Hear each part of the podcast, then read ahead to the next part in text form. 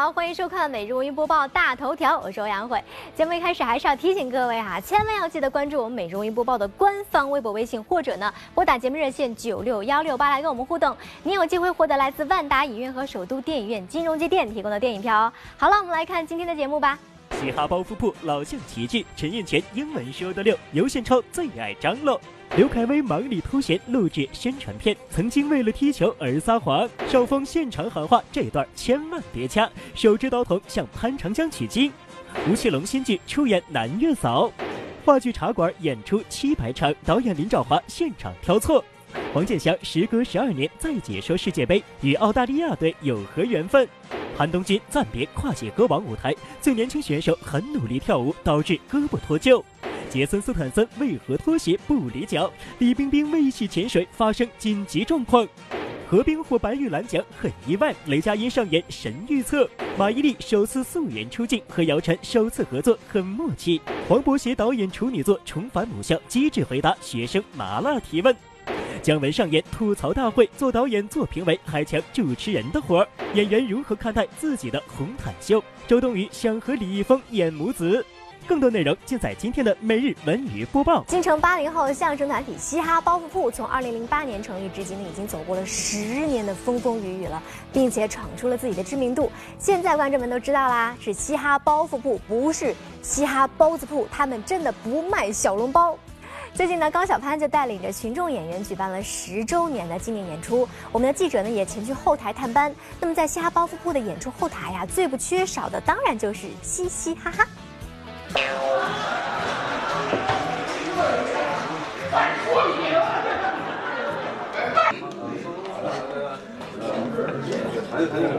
此时已经是晚上七点钟，距离嘻哈包袱铺演出开始还有半个小时，观众们已经陆续进场入座。听说今天嘻哈包袱铺的几位老将都回来演出了，小文专门来到后台，看到了好久不见的几位相声演员。这个小剧场的舞台确实离开一段时间了啊，有多久了？那离开了大概有这么断断续续一二年了，得经常回来得演。就我自己的感觉啊，离开舞台一段时间之后，好像确实没有这种亲切感了。你对舞台的生疏，观众对你的生疏，你是感觉出来的。还有我的发光字儿呢，我的黑白照片你带来了吗？那个，谢谢，这是。陈印泉来世娶我，我们珍惜在一块演出的机会。我们平时啊都见不着面，一演出的时候才能见着。见着以后永远啊一个固定的，咱回去约啊，北京约。你放心，这句话就就是一个既定的这么一个跟再见是一个功能的。月他们都会回来，呃，都会回来。而因为只有印泉是现在他的单位在别的地方，但是他也会来经常来演出。都说铁打的营盘流水的兵，嘻哈包袱铺成立的十年间，有人陆陆续续的来，也有人慢慢的离开。不过一有机会，大家还是会聚在一起演出，老友见面也总是少不了叙叙旧，几对几对。原来我们去小超子呀、小潘，我们那时候最早那么嘻哈包袱第一个全国巡演的是，就也没啥钱，走校园什么的，但是特别快乐，能够放眼看世界，这是一个很奇妙的过程，It's amazing。That's wonderful，就特太酷了。是去的美国吗？不是，像这，啊，南昌啊什么的，但是也爱这么说，你知道吧？他确实英语是最好的。我们一块儿出国呢什么的，反正英语他也跟人说不明白，对，也给靠比划。你知道，要点热水就得是，哎，这，呦呦，这这这。超子最爱张罗这个吃饭呀、请客呀、玩儿什么的呀，啊，到哪儿去？而且你要不去吧，他还不高兴。比如说吧，我们到了。香港叫太平山顶，那儿一蜡像馆，这蜡像馆挺贵的，二百多块钱港币，人可看可不看。来都来了，去。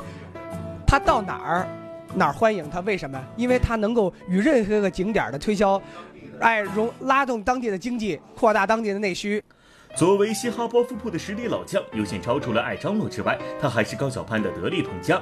作为组合里的捧哏，尤宪超一直担当着被损、被无视的角色，甚至有人开玩笑说，尤宪超是高晓攀背后默默捧红他的人。你太疯狂了！你有一比零，刚才啊五比零，一比零啊，你前两天五比零啊，最可气还有二十三比零的，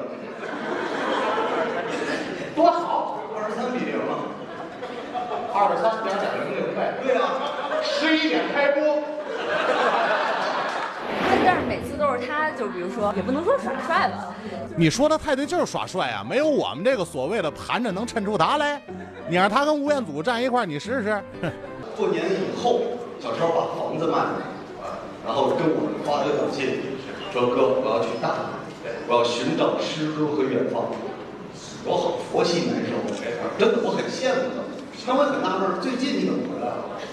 房东找我来着，把别人家房子卖了。说您跟那个尤老师是黄金搭档嘛，但是说他是默默在您背后那个把把您捧红的。没错，没错，没错，是这样。就是相声这个职业很特殊，背后都会有一个默默无闻去支持的一个人。所有的逗哏，一个人是不可能完成这种荣誉的，一定旁边站着你的捧哏，默默无闻的去支持你，然后为你付出。二零一八年俄罗斯世界杯呢，正在如火如荼的进行当中。那除了球场上踢得非常精彩激烈之外呢，也有一些场外的暖心事儿。就比如说吧，在一场小组赛中呢，日本队击败了南美劲旅哥伦比亚。这真的是亚洲球队在世界杯上取得对南美球队的首胜啊！那比赛之后呢，不少日本球迷啊，并没有提前离场，他们准备了蓝色的大塑料袋，留在球场上收拾垃圾。那哥伦比亚球迷看到之后呢，也是纷纷点赞。Hey amigos, felicitaciones, te felicito, ganaste, ganaron. Muchas gracias. Ganaron, felicitaciones. Muchas gracias. Miren lo que están haciendo los japoneses, porque ganaron, pero miren lo que están haciendo. Felicitaciones. Felicito. Ganaron. Miren todos recogiendo la basura los japoneses. Esto es una cosa increíble. 能够到世界杯现场去看球的球迷无疑是幸福的哈。不过呢，当四年一届的世界杯激情碰撞周杰伦的演唱会时，你会选择看哪一个呢？啊，相信很多人都很难以取舍了。现在不必纠结了，有个哥们儿呢就轻松的解决了这个难题，他花了千元的价格到演唱会现场去看世界杯。最近呢，在周杰伦地表最强上海演唱会上呢，一位观众竟然在座位上用手机专注的看起了世界杯，一直看到了演唱会结束。那据后排拍摄视频的小哥介绍说呢，他们那区域是看台票，每张呢是九百八十块钱。该男子呢是陪女友来的，看比赛、听歌、陪女友，三不耽误。只是您得花多少流量啊？你们那块区域的票价大概是多少？我们那个是九百八的一张看台的，花九百八十块钱来开演唱会，然后在旁边看世界杯。那是陪着别人去的吗？对，看样子应该是跟他女朋友，他女朋友好像是有点不高兴，一直在跟他不怎么办，可能跟他有说过两句话，但是他男朋友并没有理他。其实呢，演员、歌手当中也不乏这样的铁杆球迷。刘恺威啊，最近除了参加我们北京卫视的《跨界歌王》之外呢，还参加了一部宣传片的录制。虽然很忙，但他也没耽误看世界杯哈。据他说，他还曾经为了足球撒过谎。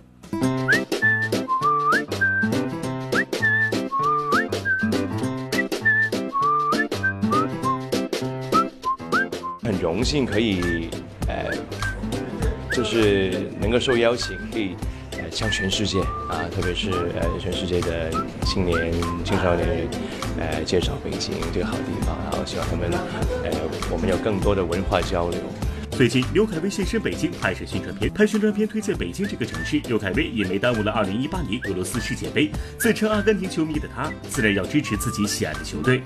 喜欢阿根廷现役的，是现在的，那肯定是梅梅西。看的呀，感觉怎么样？感觉继续加油吧，阿根廷。反正每一次的世界杯，他们一开始经常都会很多很多波折嘛。然后我觉得一开始不太顺利也没问题，反正也昨天也就是打平嘛，没有输球，还是拿到一分。那慢慢慢慢会越来越好，我相信。喜欢啊，喜欢喜欢足球。就是应该是我最喜欢的运动，算是最最爱的运动其中一种。你还别说，这球技小萌我给满分。而说到足球，每个男孩子从小似乎都有个足球梦，刘恺威也不例外。小时候就想方设法的找机会踢球，天基本上就是天天，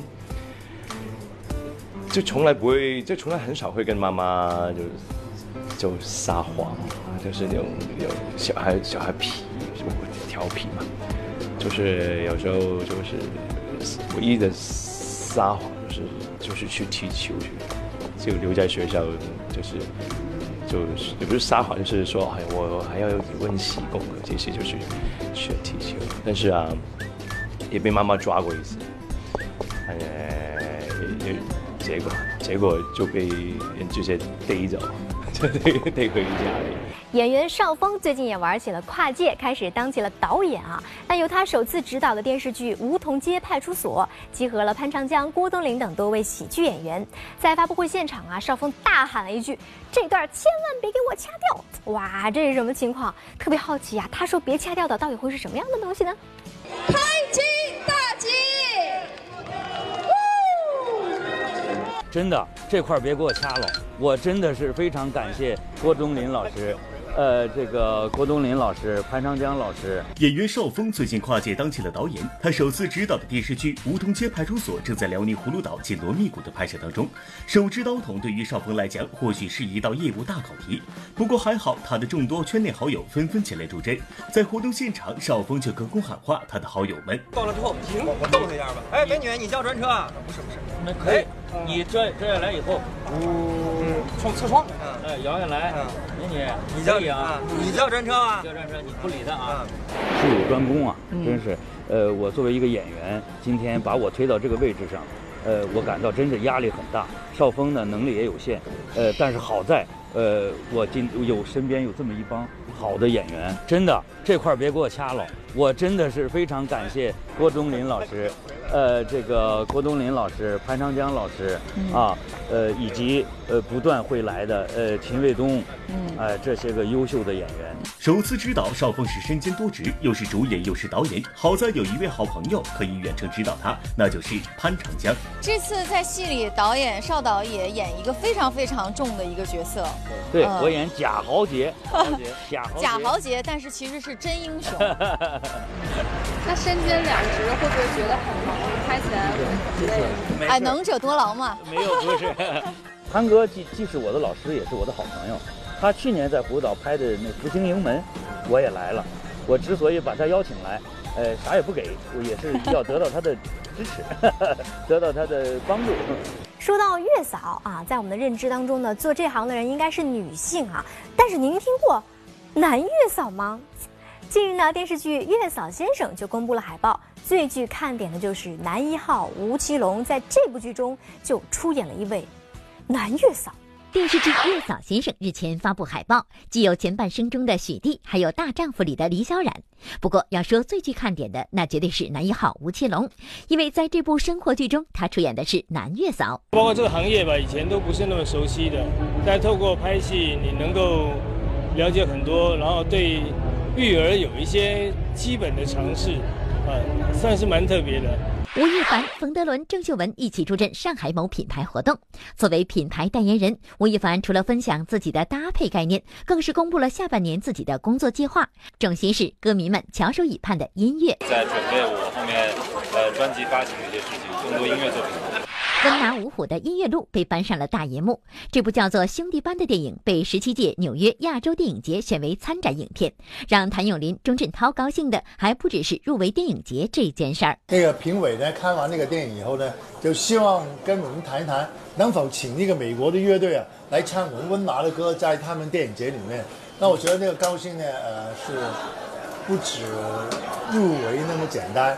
是他们外国人唱我们中国人的歌，我觉得这种光荣是我很高兴，而且是我们这部电影兄弟班其中一个卖点。话剧茶馆演出七百场，导演林兆华现场挑错。黄健翔时隔十二年再解说世界杯，与澳大利亚队有何缘分？韩东君暂别跨界歌王舞台，最年轻选手很努力跳舞，导致胳膊脱臼。没有没有，我习惯性脱臼。杰森斯坦森为何脱鞋不离脚？李冰冰为一起潜水发生紧急状况。何冰获白玉兰奖很意外。雷佳音上演神预测。马伊琍首次素颜出镜，和姚晨首次合作很默契。黄渤携导演处女作重返母校，机智回答学生麻辣提问。姜文上演吐槽大会，做导演、做评委，还抢主持人的活儿。演员如何看待自己的红毯秀？周冬雨想和李易峰演母子。更多内容马上开始。一碗浓茶，香飘六十年，延续七百场。最近，老舍经典话剧《茶馆》迎来了第七百场演出。演出当天啊，人艺特意举办了庆祝活动。在开演前呢，咱们播报的记者特意去现场考了考戏迷朋友，对于《茶馆》，他们到底了解多少呢？你知道今年是《茶馆》诞生多少周年吗？哦，这个好像是是个整数吧，好像。嗯，第六十年七百场演出应该是六十周年。第一代的王丽发是哪位老师演？于世之老师啊。然后秦二爷呢？秦二爷是蓝天野老师。王丽发的扮演者应该是于世之，然后常四爷的扮演者应该是郑荣，然后那个蓝天野老师扮演的应该是秦二爷。这一版茶馆是什么时候复排的？就是今天演的这版茶馆。这个应该是零五版的，因为之前大导林兆华大导排过一个九九版的，九九年那个版本好像他是。对场景设计上就是做了一个改变。几个有关话剧《茶馆》的问题，自然没能难倒《茶馆》的资深戏迷们。诞生六十年，演出七百场，《茶馆》不仅是观众们心中首屈一指的话剧经典，更是中国话剧舞台上的传奇之作。在第七百场演出当天，北京人艺在排练厅举办了纪念活动，众主创欢聚一堂，庆祝这一历史性的时刻。不过活动还没正式开始，身为复排艺术指导的林兆华导演就认真的对背景板挑起了错。今天是七百场，这不写不对，这七百场演出呢。过来有我在那儿呢，这个不是演出时候拍的照片，是摆拍的一个剧照，摆拍的，就把我给调那儿去了，全乎是是是。选这个，或许正是因为这样，主创们对于每一个细节都细致入微，茶馆才能时至今日茶香不减。人艺几代演员的共同努力，使茶馆成为了真正的经典，不朽的传奇。茶馆永远是人艺的骄傲，人艺的辉煌，人艺的经典。好，好好，一二。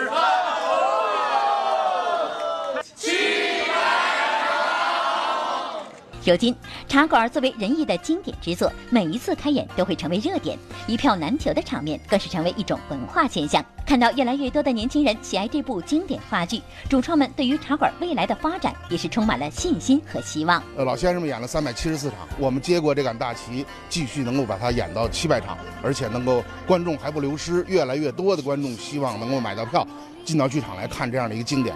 这也说明我们没有辜负老先生，没有辜负北京人艺对我们这一波第二代茶馆人的这个期待。我们演了，明年就二十年了，我们也演了三百三十多场了。那么今天又是七百场，让我们赶上了。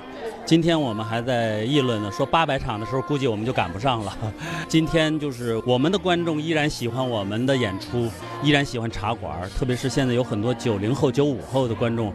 也是作为茶馆的喜爱的这个观众的话，那我也觉得茶馆往后也是能够继续传承下去的。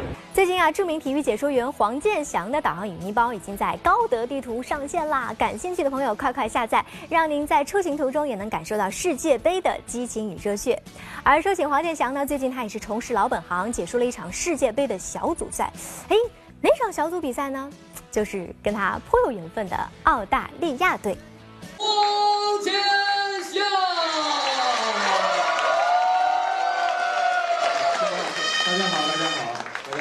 二零一八年俄罗斯世界杯激战正酣，除了看球必备的啤酒小龙虾外，足球解说水平高不高，绝对也是您看球时特别在意的。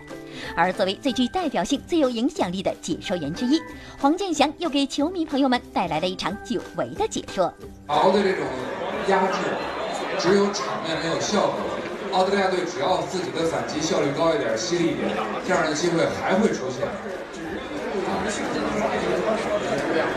而且呢，随着时间的推移，如果澳大利亚队还能够守住零比零的局面，最后二十分钟，搞不好澳大利亚队还有得分的想法，还会把卡希尔换上来得分呢。是，还是熟悉的声音，还是熟悉的味道。这场澳大利亚对法国的小组赛，也是黄健翔继2006年之后，时隔十二年再次解说世界杯足球赛。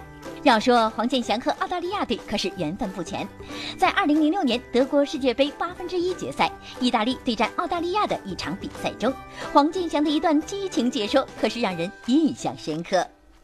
伟大的意大利的左后卫，他继承了意大利的光荣的传统。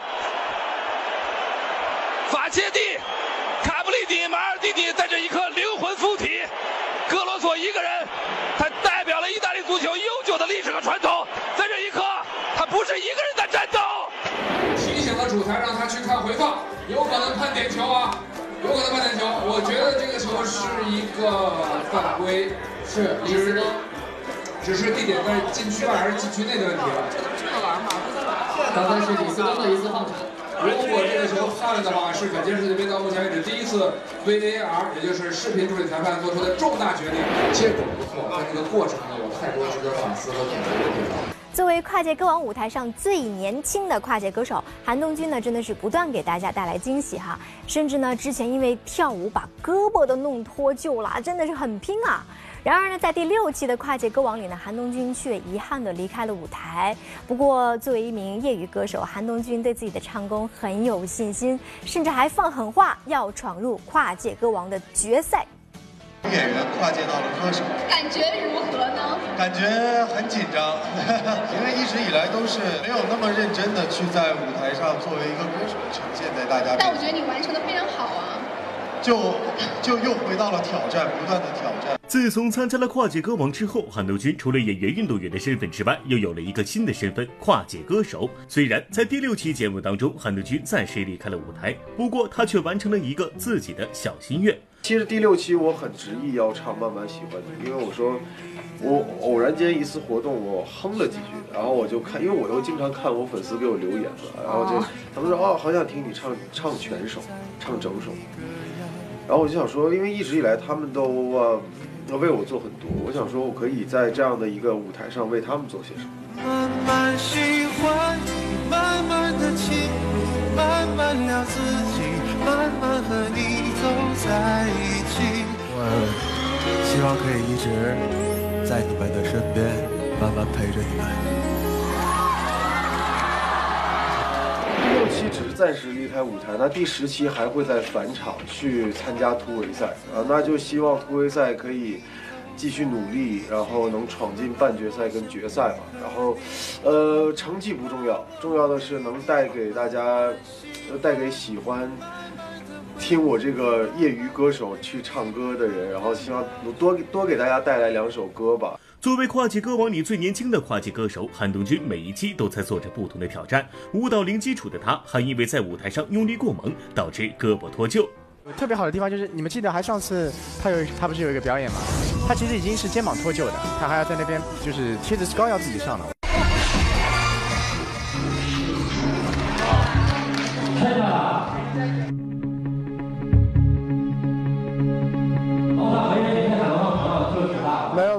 我习惯性脱臼。有自己比较后悔的一些表现吗？我我没有后悔，我觉得蛮好，因为我还算是呃参加录制节目里最年纪最小的一个，虽然有点不要脸，我现在二十六岁了啊，也也不算是年轻人，但我觉得在在参加节目里我是最小，那我就一直在不断的尝试，而且包括参加跨界，我每一期都唱不一样的歌，就不不同类型的歌，也是想要去挑战一下。世界那么大，我想去看看。哇，这句话听起来是不是非常的浪漫呢？可是真要实践起来，就不如你想象的那么美好啦。最近呢，在广州市荔湾区的一处花坛边呢，躺着一个小伙儿。哎呀，这引发了网友的关注，怎么躺花坛边呢？这位来自山东的小伙呢，是一路骑着单车穷游，走遍了大半个中国。据他介绍啊，他已经走了一万公里，单车都骑坏了六辆。有的时候啊，甚至觉得自己都走懵了。你说吧，虽然是为了说走就走的旅行梦，但是做事儿咱们真的要理性，要量力而为。现在都走了哪些城市了？有山东济南，就是西安、成都。当时为什么会有这个想法的呀？就是之前上学的时候走走走总觉得就是说走就走的旅行，现在算实现了吗？呃，半个实现了。走过来什么感受啊？我靠，没啥感受，就走懵了，走懵了。我们刚才说的这个小伙子呢，也算不走寻常路了啊！当然，同样不走寻常路的还有好莱坞动作演员杰森·斯坦森。在电影《巨齿鲨》的发布会上呢，主演杰森·斯坦森、李冰冰都到场，那分享了影片的台前幕后。那么这么正式的场合，杰森·斯坦森却穿着一双拖鞋就上了台。当天，主演杰森·斯坦森和李冰冰一同亮相发布会。要说这还是《巨齿鲨》首次在中国举办发布会。不过，这随性的杰森·斯坦森穿着拖鞋就登场了。事实上，在上海电影节开幕式上，杰森·斯坦森就是穿着拖鞋出席的。当天再次以西装配拖鞋的搭配亮相《巨齿鲨》发布会。不过，杰森·斯坦森穿拖鞋可不是追赶潮流。那你为什么穿拖鞋呢？然后他告诉我他受伤了，我才知道。但是我真的没想到他红毯的时候还是穿着拖鞋。原来为了准备新片，杰森·斯坦森脚趾受伤了。而在电影《巨齿鲨》中，也有不少拍摄非常困难的戏份。虽然是第一次合作，但李冰冰和杰森·斯坦森都通过这部电影给对方留下了深刻的印象。此前，李冰冰就大赞杰森·斯坦森是个暖男。而当天，杰森坦言，李冰冰让自己刮目相看，比较高大威猛，但私下里呢，就发现他其实是个暖男。不管你有什么问题，你跟他沟通。啊，我们去商量哪一场戏怎么拍，他都是一个特别的 open 的人。冰冰当时是要从一个笼子里逃脱出来。我自己是一直玩深海潜水，玩了二十多年。我觉得深海之中能保持从容和镇定是有多难的，所以他的表现真的让我非常折服。说到潜水，其实也是当初李冰冰接戏时最大的顾虑。不过既然接下角色，李冰冰就要努力完成。在拍摄一场水下的戏份时，由于长时间憋气，李冰冰还一度出现了缺氧的紧急情况。一开始，二零一五年的时候，在找我来拍这个戏的时候呢，我就是 say no 的，因为我有两件事情比较怕，我怕在深水里面，我也第二个就是怕冷。然后我们这个最可爱的导演，最 bad 的导演，他常常挑战我的极限，在里面我有就是失氧的一个。呃，一个一个一个戏，他需要我在里面，因为我已经在下面工作很久了，那个水大概五六米深，我已经觉得我被水压的根本就上不来气，我觉得我已经无法再持续下去，我快要死掉了。他还在我的耳麦里跟我说：“冰冰，你坚持，你要坚持。”每日文娱播报，上海记者站报道。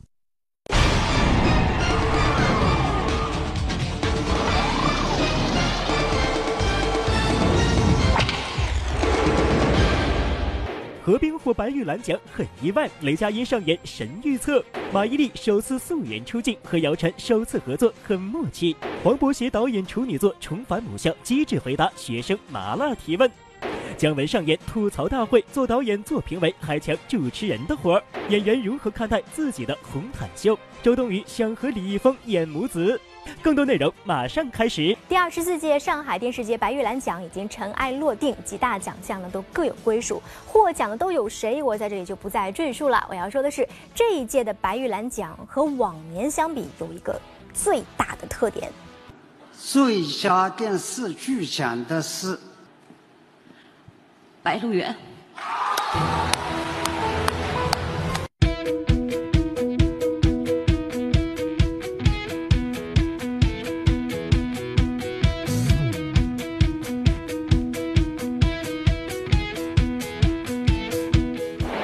说当晚最大的赢家莫过于电视剧《白鹿原》和《我的前半生》了，各揽三项大奖。纵观今年的白玉兰奖，无论是从提名名单还是获奖名单来看，都有一个很大的特点，那就是现实主义题材的剧作备受关注。在白玉兰奖评委见面会上，评委会主席刘和平就表达了这一观点：只要是真正的现实主义创作的作品，无论是历史的还是现当代的，无论。它是给我们以启发、沉思的，还是激励我们向上奋进，都是我们评选的范围。我本来不想跟你抢陈俊生的，你怎么还好意思找我来了？你走了，我一个人咋活着呢？我跟祖宗都说了。从类别看，入围作品呈现出多种题材齐出精品的态势。当代题材里，《我的前半生》和《美好生活》从不同角度切入百姓人间，用丰富的生活细节展现了都市生活的百态；《情满四合院》则是展现北京四合院里的人文故事、生活变迁和社会百态。凭借《情满四合院》获得最佳男主角的何冰就表示，《情满四合院》实际上就是在诉说一种价值观。我们一个院住了几十年了，从来没吃过你做的饭啊！那三大娃这回吃上了，这回肯定吃上了啊！甭着急，这部戏的名字原来其实叫《傻柱》，我演的角色我叫傻柱，他是在诉说一个价值观，尤其对男性傻一点，同时也让他像柱子一样。而今年白玉兰奖的另一特点就是更强调工匠精神。当下的电视剧市场虽然不乏精品，但依然充斥着大量平庸之作。在大量资本涌入的影视市场，有促成电视剧业批量生产之势。电视剧《白鹿原》揽下三项大奖，就是对工匠精神最好的肯定。电视剧版《白鹿原》从买断版权到拍摄完成，历经十五年艰辛历程，拍摄周期更是长达八个月之久，四百位幕后人员十次大规模转场。正是这种工匠精神，为这部剧集的高品质打下了坚实的基础。嘉义啊，你就代表这个剧组，跟我们来说几句。呃，特别特别激动，真的特别的激动。我们呃这几天一直在等待这一刻。拿到剧本的时候，让咱们所有的工作人员、演员非常激动、非常有创作欲望的时候，那这个戏我觉得就跑了。哎呀，新风，其实看到《白鹿原》开始，我真的，我觉得这帮人辛辛苦苦的，真的是干了一件事儿。其实，我觉得大家还是能看到的，还是会肯定的，还是可以去踏踏实实去干事儿的。而在演员的表演上，不管是评委刘和平、高琴书，还是徐纪周，都更偏向于严肃创作。而徐帆和赵立新资深实力派演员的身份，决定着这届评委会对于演员演技的要求会更高。能从吴秀波、张嘉译、胡歌、雷佳音等竞争者中脱颖而出，拿到最佳男演员奖，何冰表示有点意外。中国电视剧最佳男主角何冰，《情满四合院》。评委会的评语是：嘴角带着坏笑，目光透着善良，小人物真性情。往哪看呢？我问你，啥时候，你这鸡哪来的？你管着吗？你是不是偷我们家的？你问问他吧，你们家趁鸡吗？你们家有鸡吗？你说句实在话，我我当然很渴望啊，呃，但是我是做好了所有思想准备的。我觉着，其实我我我可能来的之前，我觉着最佳男配我可能性会大一些。男主这儿竞争太激烈了，而且他们五位都那么优秀，每一个都是卓越的演员，我觉得谁得也行。今天我运气好一点而已。入围最佳女主角的，则有秦海璐、郝蕾、袁泉、孙俪、马伊琍等公认的实力派演员。最终，马伊琍捧回了奖杯。有意思的是，就在我的前半生剧组走红毯的时候，手挽着吴越和马伊琍出场的雷佳音还赌了一把。你觉得谁会是最佳女主角？我知道很得罪人哈，那首先给孙俪姐、郝蕾姐、袁泉姐，还有那个还还有等等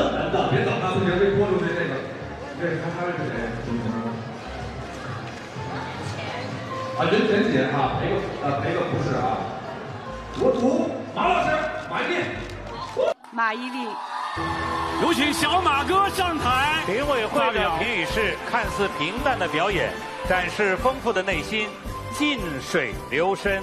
怕什么嘛？我怕什么了？你不怕就让我比一下嘛。哎，没事找事行吗？前半生这部剧，其实我为他准备了两年，所以，嗯，是用了非常多的时间在在做，就在做准备，怎么演这个罗子君。我记得每一个晚上，我把孩子们，嗯嗯，啊陪睡着之后，我就躲到卫生间开一盏小灯，然后就开始准备第二天的台词，反反复复的读。我非常热爱演戏。啊，我今年四十二岁，我还可以拿奖，我还可以演，呃，有那么有跨度的角色，所以我一直是对自己非常有信心的。我希望我可以一直演下去。我希望演员的道路是越走越长，不是越走越窄。每日文娱播报，上海记者站报道。说到马伊琍啊，她凭借电视剧《我的前半生》问鼎第二十四届上海电视节白玉兰奖最佳女主角，而由她参演的电影《找到你》也成功入围了第二十一届上海电影节金爵奖的主竞赛单元，真的是不错的成绩啊！那说到这部影片呢，是马伊琍和姚晨的首次合作，也是马伊琍第一次在影片当中素颜出镜。我非常希望这个电影会有所斩获，因为这代表了我们全组演职工作人员。在电影《找到你》中，马伊琍与姚晨饰演了两位母亲，他们因为一个孩子将命运交织在了一起。姚晨的职业是一名律师，而马伊琍则是首次挑战素颜出镜，变身一名接地气的家政服务员。导演非要我穿着衣服裙不停的跑步。把 我孩子带走。大的挑战就是我那一头接的头发几天不能洗澡，不能洗，然后每次洗头要花一个多小时。嗯，睡觉也睡不好，并不是我们普通人可以接受的一种生活。戏中，姚晨因为寻找孩子，几乎全程都要保持歇斯底里的状态，而马伊琍则因为孩子重病，不得不面对一系列问题。两人一动一静，互飙演技。而在戏外，他们都是两个孩子的妈妈，因此对于剧中人物的情感可谓是感同身受。现在演这个律师，已经是一个孩子的妈妈。最难演的不是苦，是什么都没有。除了同为母亲，同是七零后的演技派女演员，其实首次合作的马伊琍、姚晨也是有很多共同点。两人都年纪轻轻就独自到北京打拼，在成名之后，也是影视圈自信独立的女演员代表，都多次为女性发声。因为我是个女性，因为我是个女性，我比较了解自己，然后我也看到我周边的很多的女性，她们的生活状态、生存状态是什么样子。呃，我觉得其实现在是缺少真正的女性女性题材的电影。最重要的是感谢我的父母，他们一直以来教育我做一个独立的、自信的，呃，上海女孩儿。他们一直走在拼搏的路上，从未放松过对自己的要求。姚晨怀孕时还在坚持健身，刚出月子就参加电影宣传。马伊琍在哺乳期还坚持拍戏，成为一个背奶妈妈，这都是他们之所以获得认可的理由。不愿意放弃这个你喜欢的工作，然后又不愿意让宝宝去喝奶粉的话，那你就必须，呃。呃，牺牲这个休息时间。不过，即便如此，依旧有人会对他们提出质疑。有人认为，过了四十岁的马伊琍与姚晨早已过了女演员的黄金年龄，可供挑选的剧本不多，戏路也在慢慢变窄。不过，他们却用行动向那些否定的声音证明自己。三十五岁以后女演员没戏拍，我我我跟姚晨就是最好的代言，所以女演员呢，不用慌，不用焦虑。对，你们最好的年龄。由黄渤自导自演，舒淇、张艺兴、于和伟等人联袂主演的电影《一出好戏》很快就要上映了。那近日呢，黄渤也是带着这部导演处女作来到了母校北京电影学院进行宣传。那面对师弟师妹的麻辣提问呢，黄渤也不出意外的再次展现了高情商的一面。黄渤师哥，好，你好，跟在座的我们的老师同学们打个招呼吧。这个同学们好，这个特别亲切，也特别熟悉，啊，这个舞台，啊，折腾过多长时间？对印象还特别深，一晃，两年过去了，还哪有？对，一晃都快十十多年了，啊，今天回来特别高兴，大家见面。两千零二年，二十六岁的黄渤考取了北京电影学院表演系的配音专业。如今重返母校，和同学们的互动自然是少不了。面对同门师弟师妹的麻辣提问，高情商的黄渤又如何应对呢？逃过课？逃课？谁逃课？轩老师对不对？轩老师，黄渤师哥没逃过课吧？啊，最起码台词课是没逃过。我最喜欢上的是台词课。今天下面也做了表演老师。就和表演课，这事儿太大了。呃，喜欢上当然是喜欢上，来的目的就是这个。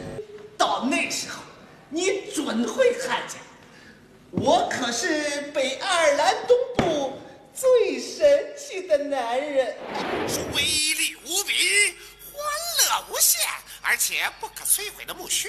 除了没给他一个，嗯。英俊的外表和伟岸的身材，其他的聪明才智都给他了。啊，其实他啊很具表演天赋。徐老师上学的时候，我们都叫都叫徐妈妈。这个我们上学的时候，早上起来天天我我我我上的我上的是表演配音班，表演系那一年的那个配音专业。然后我们早上起来出勤工在操场，每天早上起来的时候看着实验老师去了，我就站着看一圈都在叫我们班同学子晴，吓一跳说干嘛？回穿衣服去，穿这么点儿。这确实是跟妈妈一样啊，也是这些年在学校里边，在徐艳老师的精心呵护下，我才亭亭玉立的长成了这样。就是在这样不断学习的过程当中，黄渤自导自演的电影《一出好戏》即将和大家见面了。细心的观众可能发现，一向高产的黄渤近几年的作品并不是很多，几乎是把全部心思都放到了这部《一出好戏》上，全国跑路演做宣传。黄渤甚至连最近大热的女团选秀节目都没放过。老师，那您现在压力大吗？我有什么压力？我不就拍了一个电影吗？哦，什么电影呢？什么电影呢？就是讲你们的一一个电影，这名字叫《一出好戏》啊。哦，一出好戏。什么就我们今天过来聊的是什么？我们聊的是一零一，不要再提什么一出好戏，以及八月十号上映，以及这个电影有多好看，以及它有多精彩。到现在基本上已经完成了，现在只剩后期的一点尾声工作。到时候也希望大家能够这个多批评。啊，多指教，用你们的专业知识，这个到时候欢迎在什么各种平台上留言，啊，希望听到你们的各种赞誉，谢谢。姜文上演吐槽大会，做导演、做评委，还抢主持人的活儿。演员如何看待自己的红毯秀？周冬雨想和李易峰演母子。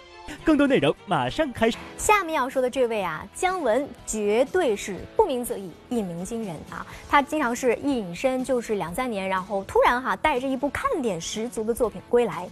眼下他的新作《邪不压正》就要上映了，他携众主创现身上海国际电影节进行轮番宣传。我们发现呢，如今的姜文似乎呃从以前那个言辞犀利又惜字如金的人，变成了一个话痨。还是来问一下我们今年的评委会主席姜文先生好了。以邪不压正剧组我们的各位主创也看出来我们这部电影。谢谢谢谢我有这次机会来谈谢晋，谢谢。在我们这儿俗称也是叫周老板，很多事由他来决定制作。姜文一直对公众保持距离，甚至有人统计之前三部作品的首映式，他在台上讲的话加起来不超过十句。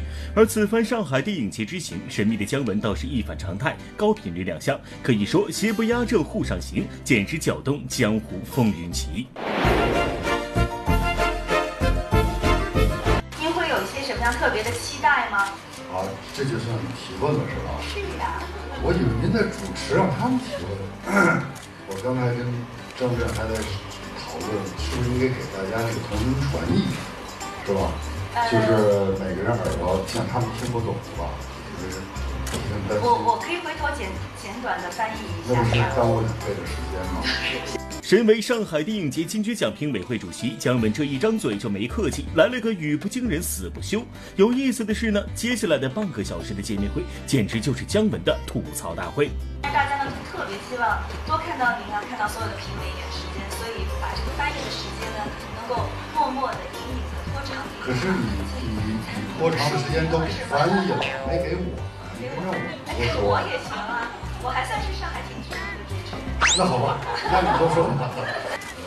张震，我们俩在 First 电影节已经做过一次评论和主席了，谢谢。First 就是澳大利亚的那个吗？正好不是，是是特别边疆的一个地儿，在悉尼，不是不是澳大利亚的悉尼。虽然从小在北京长大，姜文的成名作《芙蓉镇》倒是在上海拍摄。对于上海，姜文也有感情。以上算是姜文式的见面方式。适应之后呢，在第二天某活动上，一向不按套路出牌的姜文碰到了当天同样到场的张艺谋，竟然即兴上演了一段脱口秀。心情确实，我其实没怎么得过奖。我觉得头一回来你们这儿，你对我确实挺客气的。谢谢。您太客气了啊！我得多来。我刚才看着要颁这个奖之前，我看张艺谋进来了，适时赶到，我说这奖是给他了。这你们给我，我就。肯定还有更大的讲解他。同样有新作品即将上映，张艺谋含蓄，姜文高调。有人说，姜文担任本届上海电影节金爵奖评委会主席，带领评委会评奖是一个任务，而另一个小心思自然是宣传邪不压正。所幸今天上影节金爵奖评委主席论坛的题目是和姜文一起拍电影，台上清一色邪不压正主创。在这个论坛上，姜文甚至抢了主持人的活。呃，周韵呢？今天穿的这个衣衣服有点像椅子这个颜色啊。如果如果旁后面没有人的话，很容易找不着的。我也在这儿敢多说两句，他是在我们这儿俗称也叫周老板，很多事由他来决定制作。下面大家期待的时刻终于到来了，那就是彭老板。跟彭院出来很危险的，每次以为惊叫是冲我来的，一看唰往那边去了。呃，也好，反正早晚得经经历这些心心灵的磨难。可是彭老板啊，很明显，带着新作归来的姜文，这一次是在方方面面把自己的电影邪不压正渗透给媒体，渗透给影迷。花式宣传新戏的姜文，在台上竟然和演员们互相调侃，彼此挤兑。不过一不小心，就差点说漏了嘴。他说。电影对他来讲是另一个世界，有时候他觉得拍电影好像可以逃脱现在这个世界。他现在活的这个世界，我觉得他觉得他他电影的世界更更好。是吗？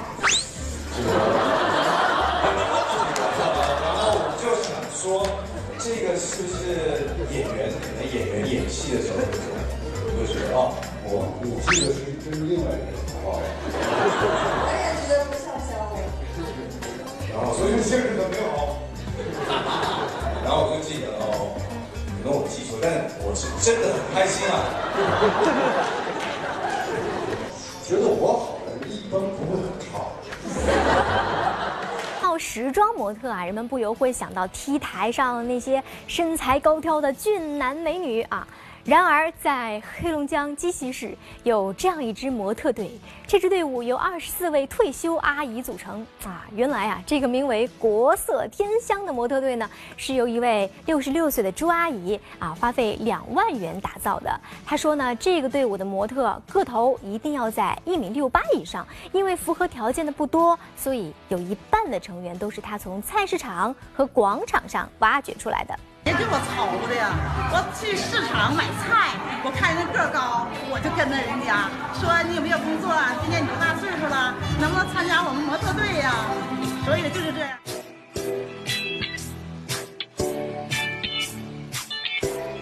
不管模特走台步还是演员走红毯啊，这可都是技术活。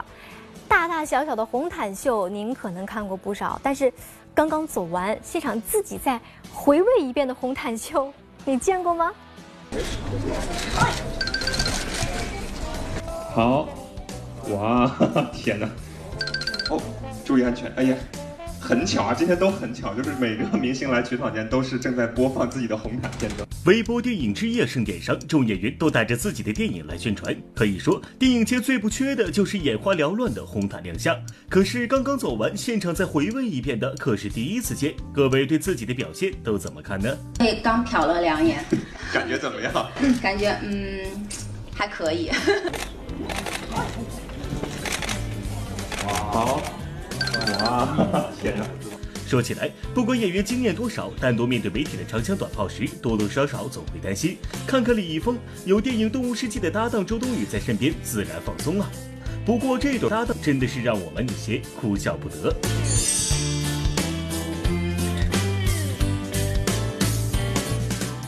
三千四百八十二万的票数，以绝对优势获得了冠军。峰峰的演技是非常非常的认可，对不对？啊？所以你刚才做了什么？踩着他尾巴了，踩着他尾巴。我说，除了情侣的关系之外，最想和峰峰演什么关系在电影当中？母子母子母子。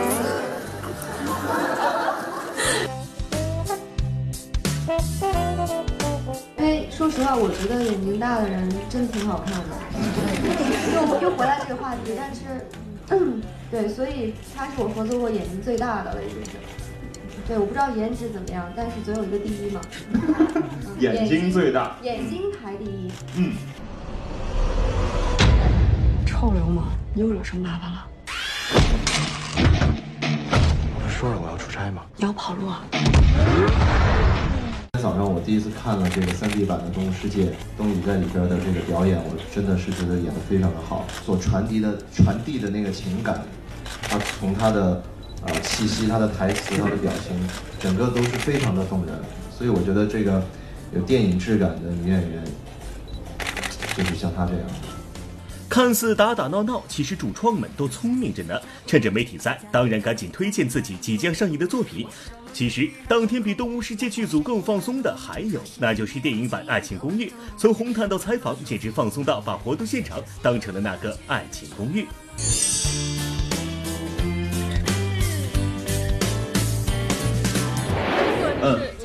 重聚重拍，然后觉得谁的演技就是进步特别大？谁没有长进？先回答吧。就是你这个问题，我如果认真回答完，就没朋友了。所以就是大家都没有长进，听起来没有都很好，因为这你看这几位，除了我胖了一点，其他都还非常棒，真的，这都是，这都不用往这一站，你看你你就感觉在就在看《爱情公寓》一样，嗯，真的。我笑了你还装酷，阳光晒过的是年轻的温度，温暖舒服。那我大连话啊，《爱情公寓》电影显瘦。显瘦，显瘦，显瘦，显 瘦看电影显瘦。嗯，安师傅老狠了，老狠了，太好看了。太怎么样？这段表现是不是勾起了电视机前你的回忆杀呢？意想不到的回忆杀还在后面。当天，张艺谋获得最具影响力导演的荣誉，也带着自己的作品《影》前来宣传。想不到的是，《影》的主演关晓彤和张艺谋可有着三代的合作了。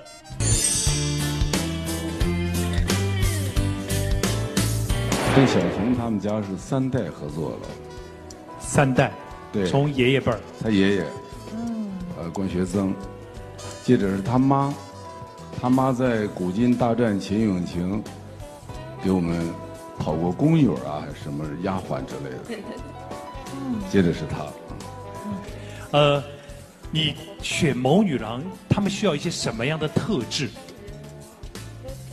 什么样的特质啊？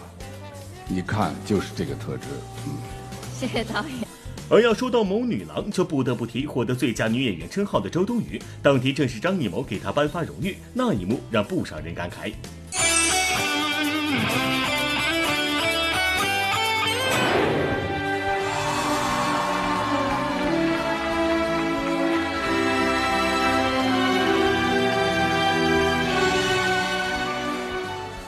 我看见导演离开的时候，深深的看了董宇一眼，因为毕竟你第一部电影就是导演的电影，对不对？对你要不这样吧，有什么话想跟导演说的吗？刚才没有机会说。没有，我我我那个，因为好久没有跟导演同台了，就今天挺激动的，比拿奖都激动，因为导演给我颁这个奖。我觉得，嗯，张导是我的亲人，就是我会我会经常我会经常就会去，想要去导演工作室，然后去。转一转，你知道那种感觉，真的就是回娘家。好了，今天我们节目呢就到这里，别忘了明天晚上十八点三十分继续收看每日文娱播报。那欢迎您关注我们每日文娱播报的官方微博、微信，或者呢拨打节目热线九六幺六八来跟我们互动。明天同一时间，我们不见不散喽，拜拜。